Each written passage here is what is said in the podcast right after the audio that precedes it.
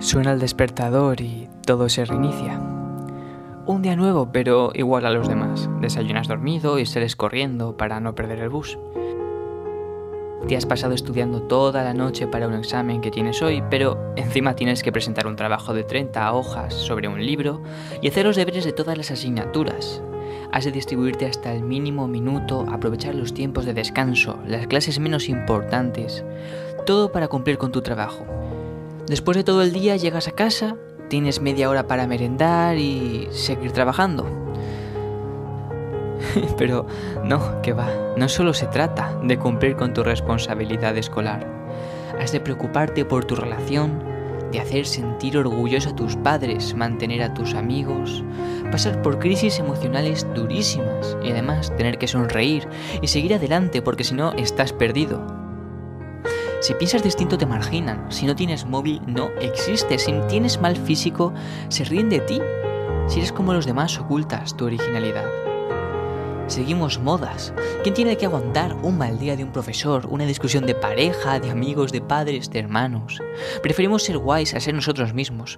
¿Quién tiene que pasar por cambios de humor continuos, de ilusionarse y desilusionarse continuamente, de estrellarse con problemas y tener que seguir?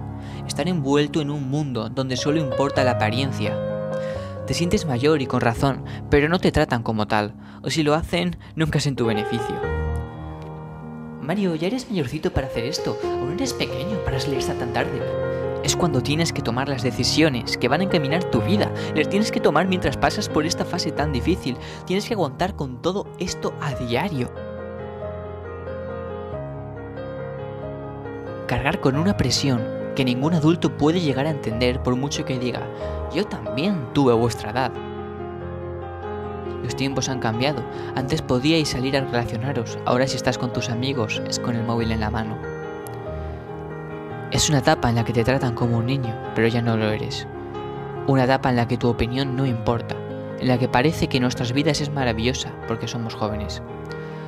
¿Cuántas veces he oído decir a mis padres, pero si esto lo estudié yo en la facultad, o yo a tu edad no tenía ni la mitad.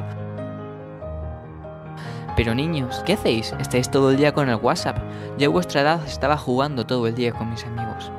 Personalmente no tengo experiencia de lo que viene después de esto, pero solo sé que ser adolescente es muy difícil y que nadie lo valora.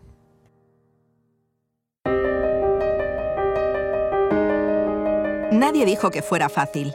En este vídeo extraído del canal de Mucho Mario se relata la adolescencia tal y como es, con sus alegrías, su rutina, sus quebraderos de cabeza, sus idas y venidas, amores y desamores. Y es que la adolescencia es un constante sube y baja en los ámbitos de la vida, incluyendo la salud. ¿De qué manera afrontan los jóvenes y su entorno esta etapa de la vida en relación con la medicina? ¿Son invencibles a las enfermedades que nos rodean? ¿Van al médico? ¿Se sienten comprendidos por los padres en problemas relacionados con la salud? ¿Qué fuentes de información relacionadas con la medicina utilizan? En este capítulo de Escucha tu salud, los protagonistas serán los adolescentes.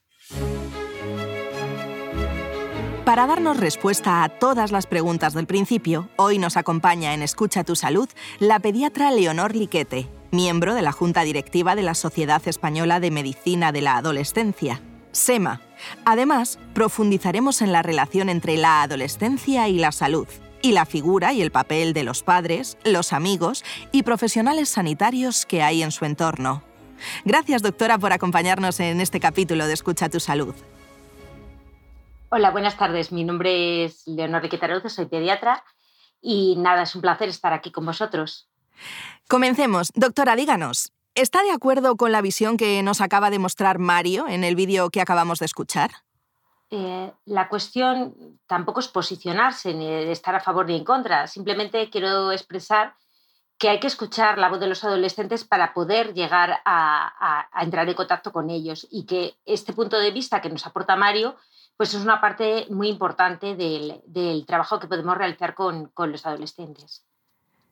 ¿Cómo sintetizaría usted la adolescencia en pocos minutos? ¿Cuándo empieza, cómo se desarrolla y cuándo acaba? Habitualmente utilizamos eh, criterios cronológicos para, para dividirlo en diferentes etapas, porque esto nos permite comprender mejor cómo va evolucionando eh, tanto a nivel físico como a nivel intelectual el, adolescente y cómo cada etapa, digamos, eh, lleva consecuencia a la siguiente. Empezamos por la adolescencia precoz, que normalmente se sitúa entre los 9 y los 12 años, cuya pista de salida es el inicio de los cambios físicos. En las chicas es mucho más llamativo porque es el inicio del botón mamario y, es muy, muy fácilmente apreciado por las, por las madres. En los varones, pues es un poquito más difícil porque, bueno, está, eh, tienen más vergüenzas, es un poco. y solinces con el, con el crecimiento testicular. En esta primera etapa, que es la adolescencia precoz, pues eh, aparecen una serie de modificaciones a nivel cognitivo-conductual. Sobre todo se caracterizan porque, a pesar de que son ya se van haciendo mayorcitos, pues les sigue gustando jugar, pero la característica y diferencial de antes es que les gusta ganar. Y cuando en un deporte o en una actividad pues no van ganando, pues muchas veces no están más desmotivados.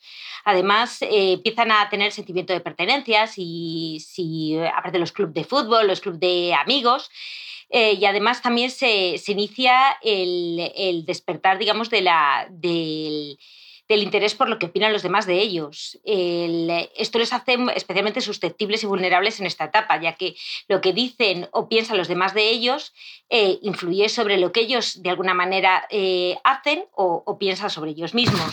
Además, es la etapa típica de inicio de, las conductas de acoso escolar y del bullying, que además acontece en una etapa que es muy especialmente sensible, porque es una etapa en la cual se está desarrollando la personalidad. Eh, se ocasiona eh, por múltiples factores, quiero decir que es eh, hasta cierto ha asistido siempre, no es una cosa de, de, ahora, pero en una misma etapa, en una misma clase se juntan adolescentes con diferentes etapas evolutivas que además descubren que pueden de alguna manera influir sobre lo que piensan o el estado de ánimo de sus compañeros, de sus amigos, y a la, inversa, a través del elogio, de la crítica, y, y, cómo eh, se empieza a ejercer la presión de grupo. Eh, entonces, bueno, en estas etapas, pues hay que, hay que los profesores y todas las eh, personas que trabajan con adolescentes, pues tienen que estar un poquito atentos porque, bueno, el desarrollo de estos comportamientos abusivos, una etapa de instauración de la personalidad, pues puede tener unos efectos devastadores. O sea, tanto en la víctima que de alguna manera eh, puede no recuperarse de por vida, como, como ocurre con los, con los acosadores, que muchas veces acaban desarrollando un comportamiento sociópata, aprenden que, que todo vale con tal de, de, ganar y que se pueden quitar a la gente de en medio. Y bueno, pues eh, es muy importante que, que, estemos sensibilizados sobre este tema. En la adolescencia media es cuando ya se han consolidado los cambios a nivel físico, especialmente las chicas ya se ha desarrollado la menstruación el empezar a tener intereses por, eh, la pareja, eh, tienen el despertar sexual, quieren iniciarse en, conductas de este tipo con otras personas y aparecen eh, nuevos intereses que muchas veces son radicales, o sea, se oponen a los anteriores y además pues siguen un poco con la presión de grupo e incluso empiezan con elementos de, que, les, que les diferencien como, como grupo etario diferente de, de otros, pues Además, bueno, pues se consolidan los cambios físicos y, posteriormente, después de la adolescencia media, que es la época como más crítica, de más distanciamiento del medio familiar, es cuando más rebeldes, cuando más eh, confían en los amigos y menos en... Eh, acontece después la, adolescencia tardía, eh, que, se, que se cataloga en los medios de 16 a 19 años, según la OMS. Y bueno, es la etapa en la que vuelven un poco al medio familiar y bueno, vuelven un poquito a casa de alguna manera y empiezas a poder tener una, una, relación un poco más de igual a igual en la cual se pueden empezar a hablar las cosas en, en el medio familiar y en, y en otros ambientes porque ellos ya están mirando hacia el futuro. Y bueno, muchas veces se, eh, identifica de manera eh, cultural, pues eso, con eventos como pueden ser, pues eso, la entrada a la universidad o, o la, el establecimiento de una relación de pareja formal o, o ese tipo de, asuntos. Pero la cosa está en que es muy fácil etiquetar y muy fácil clasificar cómo evoluciona a nivel físico, pero los cambios que, ocurren a nivel psicológico y social pues, son mucho más variables y, son, eh, aunque se etiquetan madurativamente de forma secuencial, pues bueno, eh, no son iguales ni idénticos en todas las personas. Eh, de hecho, eh, se conoce ampliamente que el, que, el, cerebro no madura de manera simétrica, sino que madura de, atrás para adelante.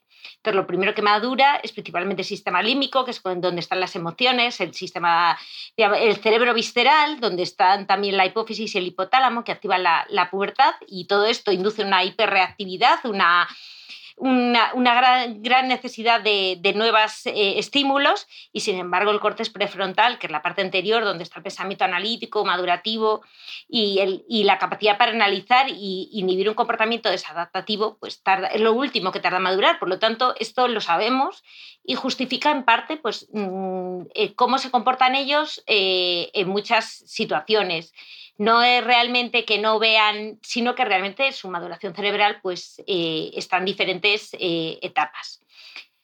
y bueno, esta circunstancia, digamos, madurativa, pues hace que nos encontremos con, una con un momento de la vida de una persona eh, maravilloso y a la vez una fuente de riesgos, porque realmente es el momento en el cual el chaval tiene mayor capacidad a nivel cognitivo, o sea, mayor para aprender, para desarrollar, para es cuando más creativo es, cuando más puede aprender, cuando más puede ayudar y a la vez es cuando más riesgos puede, puede tener, porque realmente eh, tiene todo el, sistema neuronal abierto, con lo cual eh, todas esas eh, conexiones neuronales, si se someten a sustancias, a, por ejemplo, a las drogas, al alcohol o una situación de extremo de extremo desfavorable, pues las lesiones y, las consecuencias pueden ser irreversibles. Por lo tanto, es tan importante que esta etapa de, la, eh, digamos, la adolescencia sea cuidada por, por, todas las, por toda la sociedad. Es un deber como, como sociedad.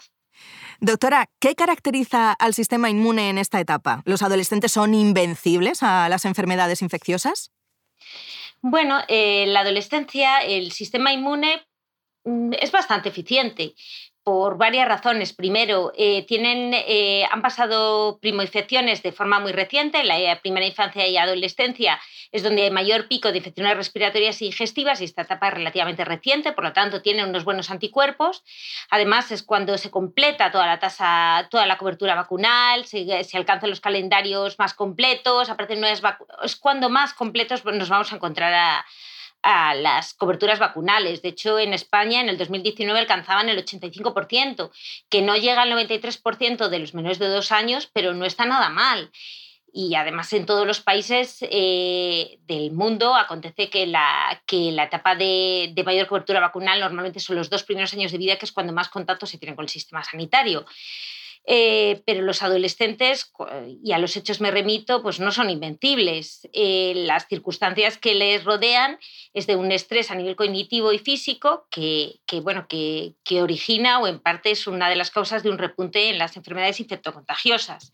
De hecho, la enfermedad eh, invasiva repunta en este periodo y los estudios nos hablan de que el, principal portador y el reservorio de, tanto, tanto de la enfermedad meningocócica invasiva en los adolescentes como de en otros grupos de edad son los adolescentes. De hecho, uno de cada tres son portadores asintomáticos, es decir, que tienen la bacteria que puede causar una infección grave. No tiene por qué causársela a ellos directamente, pero sí aumenta el riesgo de que, de que ellos o, personas próximas a ellos lo sufran. Eh, en parte también porque en, la adolescencia hay unas conductas muy peculiares de inicio de la socialización que favorecen pues, el intercambio social y físico en todos los aspectos. Intercambia saliva, los, amigos son muy amigos y se quieren, son afectuosos, se besan, comparten un cigarro, comparten nuevas, eh, beben del mismo vaso. Bueno, pues eh, están muchas veces en sitios eh, cerrados, apartados, donde les dejan de alguna manera porque no les dan, muchas veces no tienen un sitio donde reunirse más, mejor ventilado, mejor situado, pues todo eso favorece que se transmitan el meningococo y que, bueno, pues que además lo intercambien las cepas de unos y de otros y, bueno, pues surjan situaciones que, que hacen más susceptible el, el padecer la enfermedad meningocócica invasiva. También es muy destacable el, incremento que han sufrido las enfermedades de transmisión sexual en todos los grupos de edad, pero especialmente en los, en los adolescentes. De hecho, los últimos datos nos hablan de que uno de cada cuatro adolescentes habrán padecido o tendrán en el momento de, cumplir los 18 años una enfermedad de transmisión sexual. Es el eh, grupo, digamos, en el que más ha aumentado y, bueno, esto es un dato preocupante. Eh, ¿Por qué? Pues en parte porque se ha, eh, cada vez tienen relaciones eh, sexuales más pronto, pero además porque a nivel físico el, eh, el cuerpo es inmaduro. De hecho, tienen el esocervis, digamos, la parte final del, de la vagina es diferente de la mujer adulta. El epitelio columnar no ha migrado todavía y este se infecta con mucha más facilidad y además eh, tiene como una vía mucho más directa, es decir, que tiene mucha más facilidad para hacer complicaciones. Ah, también a nivel social, pues bueno, tiene un menor nivel adquisitivo en el sentido de que no pueden acceder, eh, digamos, tanto a medios anticonceptivos fiables y de elevado precio, incluso muchas veces en determinados sistemas sanitarios se los deniega, tienen más presión de grupo y muchas veces cuando tienen que ir al, sistema sanitario pues tienen que ir de la, de la, mano de un adulto, lo cual a veces pues complica mucho el que ellos consulten cuando tienen algún problema. Y a nivel físico, pues bueno, tienen lo que se llama el, el, pensamiento de usuario, que es el de eso le pasa al de al lado, pero a mí nunca me va a pasar. Pero bueno, ellos no lo calculan bien y además ni siquiera muchas veces saben cómo se transmiten las enfermedades de transmisión sexual. Por ejemplo, no saben que un, que un, eh, que un herpes genital se puede transmitir eh, incluso en una relación con condón, por el mero hecho del rasurado, que realizan de una manera bastante asidua y sin, sin demasiado control y sobre, el, sobre lo que es fácil incidir y, y trabajar desde, desde atención primaria y desde la familia. Y, y, bueno, pues algunas de estas enfermedades de transmisión sexual, como el virus del papiloma, pues son enfermedades que se pueden prevenir.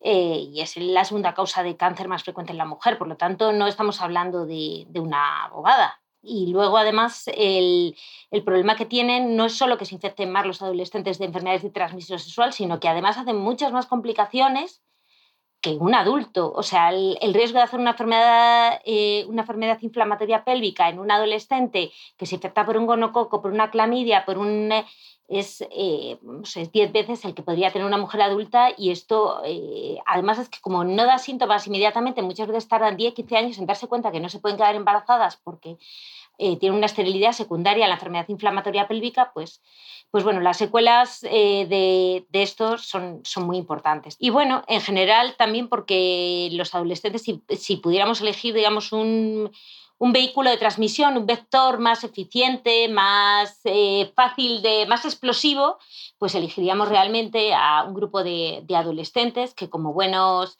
adolescentes tienen necesidad de aprender a socializarse, de, quieren tener muchas relaciones, eh, tienen relaciones con muchas personas de diferentes grupos, cada grupo se junta con otro y entonces eh, son unos vectores fabulosos para, transmitir una, una enfermedad infectocontagiosa porque bueno, tienen ganas de, tocar, no solo de, entrar en contacto, sino de tocarse, disfrutar, de... Bueno, pues es una, es una edad preciosa, pero tiene sus, peculiaridades y hay que tener en cuenta que aunque no son adultos, también necesitan protección. Ha mencionado, doctora, la enfermedad meningocócica invasiva y el virus del papiloma humano, así que animo a nuestros oyentes a escuchar los episodios anteriores, el número 6, meningitis, la importancia de estar bien informados, y también el número 7, prevención del VPH, para conocer más acerca de estas enfermedades y su prevención. Continuamos, doctora, díganos, ¿existen y si es así, cuáles son las conductas o factores de riesgo más importantes en cuanto a salud que deben tener en cuenta los jóvenes?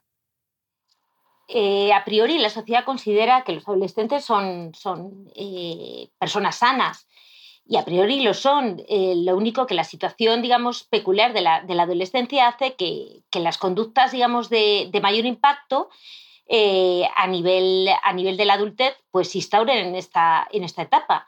Conductas, pues ya digo, como puede ser el consumo de drogas, de alcohol o un hábito sedentario, una comida inadecuada, incluso relaciones de, pareja un poco dependientes, con un cierto grado de violencia, de, control, sin, relaciones sexuales sin protección, pues ya, como ya he comentado, se inician en esta etapa. Y, el problema de que, que se, de que se inician en esta etapa es que normalmente se consolidan porque luego es mucho más difícil eh, quitarlas. Entonces, eh, todas esas conductas que se instauran en la adolescencia y que son prevenibles, eh, eh, las últimas recomendaciones de la PAPS, que es la, eh, Asociación de, Promoción de Hábitos Saludables desde Atención Primaria con Evidencia Científica, pues nos dice que si fuéramos capaces de, prevenirlos, que el impacto que tienen trabajar esos hábitos podrían prevenir hasta dos tercios de las muertes prematuras, es decir, de las muertes por debajo de los 30 años, que son principalmente debidas a, suicidio,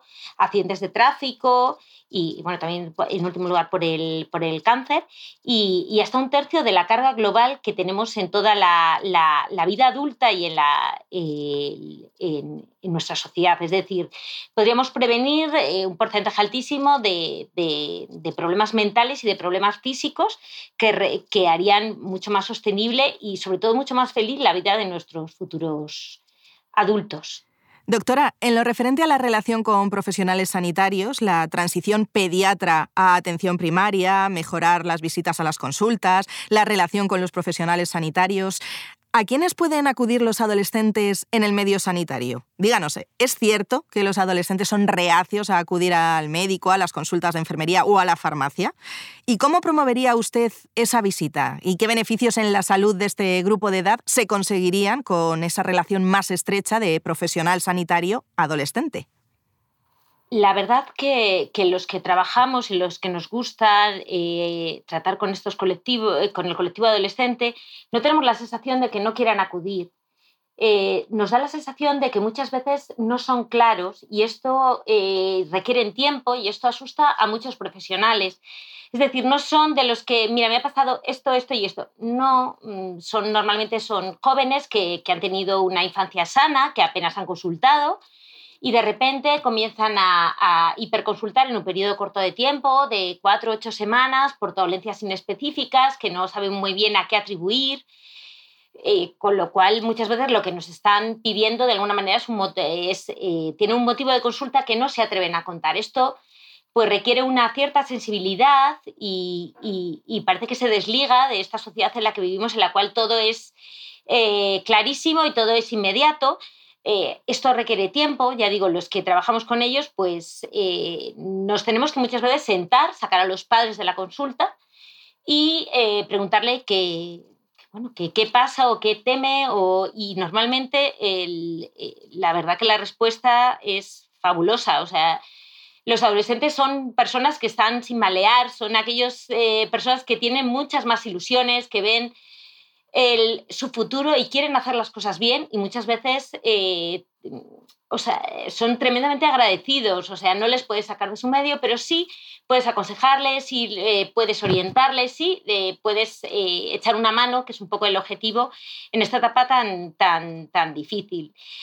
yo a cualquier persona que, que, quiera, ya sean padres, profesores, orientadores, tratar con adolescentes, les recomendaría que, que, bueno, pues unas tres premisas de alguna manera que se formen y que se sigan formando, que cada día, cada, cada, cada corte de, es diferente, eh, tiene, unas, tiene, unas, inquietudes, tiene una situación, eh, tiene unos ídolos que de alguna manera también les orientan y es necesario estarse formando continuamente. Hay que saber cuáles son las plataformas, cuál es, cómo funcionan, porque ellos necesitan una orientación, creen que, que, son mayores, pero eh, les falta pues, la visión de, las consecuencias que puede tener.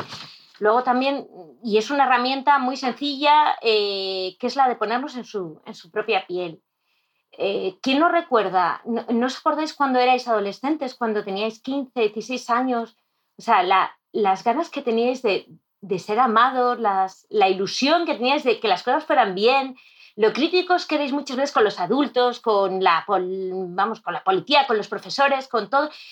Una, crítica desde, desde la rabia de decir, mm, se podría hacer mejor. Y ellos lo, dicen y muchas veces hay que escucharles. Y además, si te pones por un momento en su piel, en su situación, eh, mm, podemos llegar a, a, comprender por qué muchas veces actúan como actúan. A veces no es que no quieran hacer la actividad extra que le pide el profesor, para subir notas, sino que saben que si lo hacen se ponen en una situación coyuntural. Entonces, eh, no es, eh, quiero decir, que hay que ver los dos puntos. Ellos, por una parte, quieren eh, pasar esa etapa de transición lo mejor posible y para eso muchas veces desarrollan una serie de comportamientos que, que desde, la, desde la vida adulta no acabamos de entender, pero que tienen un significado y que para ellos eh, que seamos capaces de, entenderlos sin eh, criticarlo, pues eh, puede ser de gran ayuda y sobre todo nos, permite que ellos rompan o se acerquen a nosotros y nos cuenten el trasfondo de esas, de esas, de esas cosas. Eh, mm, también hay que ser tremendamente flexible porque todo lo que, todo lo que utilizamos como herramientas terapéuticas, como herramientas educacionales, se basan en las experiencias nuestras o en las experiencias de nuestros predecesores. Con lo cual esto en principio, pues hombre, aumenta la probabilidad de que funcione, pero no es una garantía al 100%. Entonces, muchas veces hay que estar abiertos a decir, eh, vale, ¿tú qué mejorarías? Eh, ¿Te ha parecido bien? ¿Esto te ha llegado? ¿Por qué? ¿Cómo? ¿Qué aprecias? ¿Qué? Entonces hay que estar muy abierto y estar dispuesto a cambiar y a escuchar, que es una de las cosas más importantes. desde atención primaria eh, tenemos la, la gran suerte de que somos los referentes para, los adolescentes. Eh, llevamos siendo sus referentes desde la primera infancia, pero cuando pasan a la adolescencia muchas veces es como que hubiera una ruptura en la biografía, la cual el niño, el, niño risueño de repente pues se vuelve un adolescente un poco más tímido, un poco más... Eh, eh, miedoso o, menos tendente a hablar y, hay una ruptura, pero mm, no dejamos de ser un referente. Los padres, los profesores, los, su pediatra de atención primaria, su enfermera pediátrica que le ha visto, que le ha pesado con dos kilos, es esa, es esa mm, referente en la vida que, que, le puede seguir ayudando. Por lo tanto, yo diría que, que pese a las limitaciones de tiempo y una sociedad en la que vivimos tan rápida, el, eh, no solo en las revisiones debemos de enfocarnos en, intentar sacar los problemas e intentar eh, resolver sus inquietudes, sino que cualquier oportunidad o cualquier comportamiento que nos salga de la, de la media, aquellos que, lo digo, que empiezan a consultar cuando con una patología que no encuentras tampoco un trasfondo físico claro, que se mezclan sentimientos y, comportamientos eh, eh, reactivos a ese, a, ese, síntoma, pues hay que eh, valorar si realmente pues hay una, pues una causa psicosocial debajo. Y, en parte porque realmente es una petición de ayuda que nos están haciendo y poder acercarnos e intentar ayudarles en ese momento, pues puede evitar muchos problemas en el futuro. Y como yo insisto siempre que hay que sacar a los padres de la consulta, o sea, si el chaval no nos lo, después de intentar indagar, vemos la actitud de los padres muy cerrada, que le corta, que no deja hablar, eh, la actitud, y vamos, siempre eh, basándonos en la ley del, menor maduro, pues hay que invitar a los padres a salir, porque muchas veces eh, no nos lo van a contar si no se van los, los, padres, y, y, porque necesitan una confidencialidad, unas garantías, porque muchas veces les da vergüenza preguntar lo que preguntan. Entonces, para eso se necesita tiempo y sensibilidad. Y cualquier persona que quiera tratar con adolescentes va a salir tremendamente encantado porque si llegas a ellos, son muy agradecidos, tienen eh, muchas ganas de hacer las cosas bien. Y eso es muy importante y, creo que, debemos de concienciarnos como, como sociedad. Para terminar, doctora, ¿qué fuentes de información consultan los adolescentes para informarse sobre salud? ¿Quiere añadir además alguna recomendación para nuestros oyentes? Lo primero que les diría a los adolescentes, igual que se lo digo a mis pacientes, es que no hay nada gratuito. Que cuando algo es gratuito, el producto eres tú. Entonces, cuando las plataformas, cuando los eh, cuentas de correo son gratuitos, es porque tú estás vendiendo una información. Eso lo tienen que tener en cuenta. No significa que no lo puedan usar, sino simplemente que tienen que saber qué es la información y qué están aportando ellos. Entonces, eh, eso es lo primero. Y lo segundo, eh, decir que cuando buscan información sobre lo que les preocupa, sobre lo que no han sabido resolver en, los medios habituales, eh, tienen que, buscar sociedades científicas y corporaciones, mm, digamos, de gran peso. O sea, si buscas algo sobre sobre sexualidad, pues tienes que buscar en la, Asociación Española de Ginecología, de Obstetricia o ese tipo de... Yo destacaría en la Asociación Española de Medicina de la Adolescencia, la SEMA, SEMA Adolescencia, podéis buscar. Eh, tiene una página web fabulosa que es www.adolescenciasema.org y en esta página hay secciones que están especialmente creadas para los adolescentes. De hecho, yo coordino la parte de infografías para, para adolescentes, que consisten en infografías con poco contenido, muy visual, para que ellos las puedan, eh, por una parte es una información veraz, válida, con, con respaldo científico, muy breve eh, y que, que, bueno, que a la vez pueden viralizar fácilmente de unos a otros y la idea es ayudarles en esta etapa y darles una, una, unas herramientas para que ellos se muevan.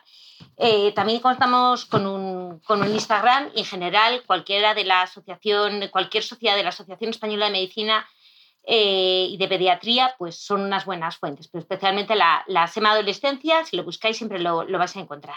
Muchas gracias, doctora Leonor Liquete, especialista en pediatría y miembro de la Sociedad Española de Medicina de la Adolescencia, por sus explicaciones y por todos sus consejos. Nada, gracias a vosotros.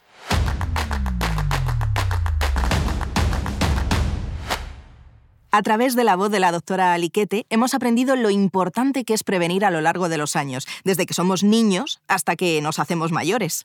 La prevención de la salud es algo individual y personal, pero también un derecho y no un privilegio al que todos, independientemente de la posición social, geográfica o por grupo de edad, deberíamos tener acceso.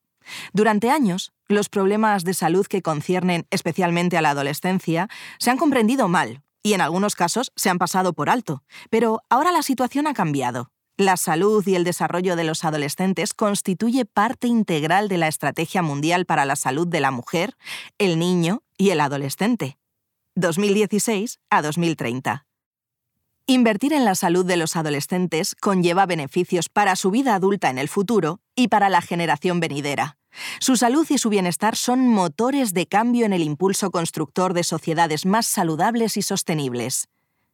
En mayo de 2017, la OMS publicó un importante informe sobre la aplicación mundial de las medidas aceleradas en favor de la salud de los adolescentes que se recogen en la guía AA-HA. Tiene como objetivo prestar asistencia a los gobiernos a la hora de decidir qué prevén hacer y cómo para responder a las necesidades sanitarias de los adolescentes en sus países. Hoy hemos aprendido varios puntos importantes. La adolescencia es una oportunidad única en un momento extraordinario de la vida de una persona y que cada adolescente tiene su propia trayectoria vital.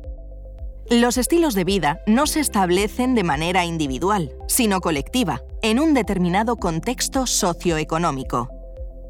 La relación entre los padres, profesores o sanitarios y los adolescentes persiguen como objetivo principal que el adolescente aprenda a cuidar de sí mismo y así promover su salud actual y futura. El adolescente se siente invulnerable y busca experimentar en su búsqueda de independencia, pero los adolescentes también necesitan protección por su vulnerabilidad a los riesgos, evitar la sobreprotección tanto como el abandono está prohibido rendirse. No desanimarnos ante la naturaleza evolutiva del proceso del aprendizaje de los jóvenes. El aprendizaje es similar a la inmunización a través de las vacunas. Primero, necesitan varias dosis de carga para empezar a funcionar. Y segundo, y pese a todo, si las cosas se ponen al límite, contacto con la enfermedad, podríamos necesitar hasta varias dosis de refuerzo. El adolescente necesita encontrar su lugar en el mundo y nuestro deber es acompañarles. Esperamos que este capítulo de Escucha tu salud haya sido de tu interés y gracias a él, hoy te acuestes habiendo aprendido alguna cosa más. Por nuestra parte, te esperamos en el próximo episodio. Y hasta entonces, ante cualquier duda, recuerda consultar con un profesional sanitario cómo cuidar tu salud y la de tu sistema inmunitario. Te esperamos en el próximo episodio.